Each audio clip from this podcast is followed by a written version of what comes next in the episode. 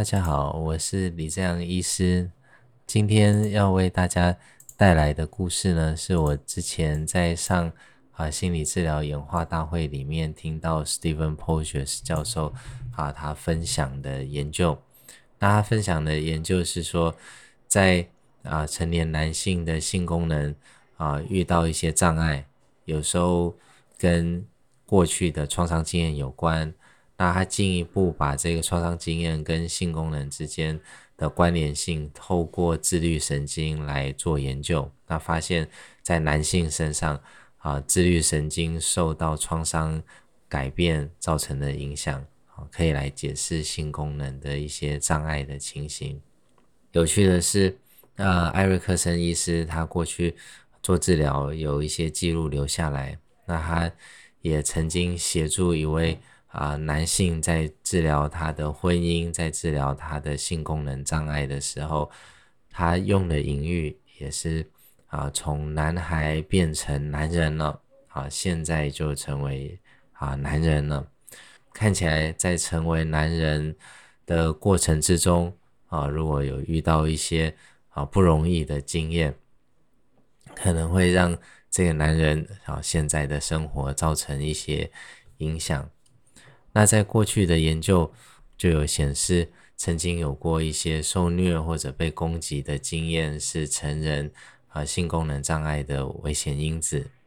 那这样的情况在女性、在男性啊都可能会发生。那 Stephen Porges 教授呢，他与印第安纳大学里面的竞赛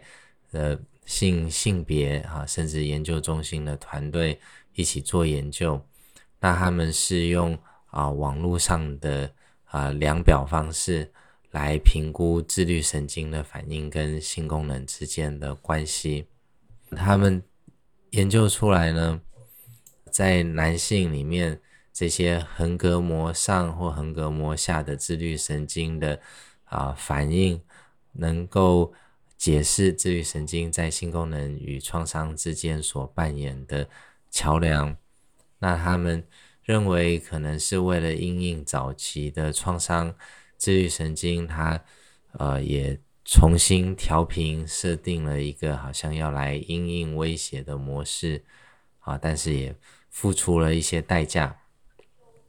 好，那代价有可能是会影响我们的身体健康，影响我们可能如果处于紧绷的状况，体力比较难恢复。那在这边。它是以性功能造成啊影响的形式。透过了解神经生理的运作模式，我们可以将常见的自律神经症状是与更高层的脑神经的网络做连接。那脑神经网络跟自律神经的相互调节，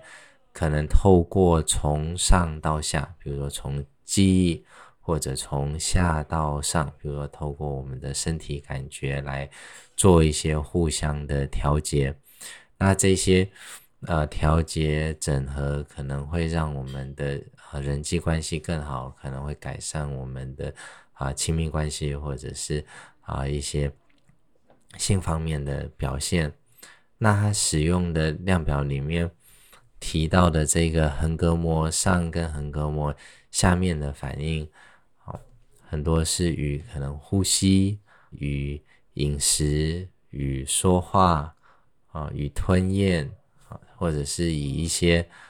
腹部的感受，或者是便秘、拉肚子有关。那因为题数蛮多的，我就把啊这些题目稍微整理放在网页里面。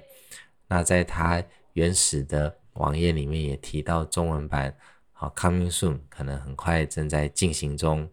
那也欢迎啊，也有把链接留下来，有兴趣的朋友也可以从链接里面进去参考。那今天的故事就到这边，拜拜。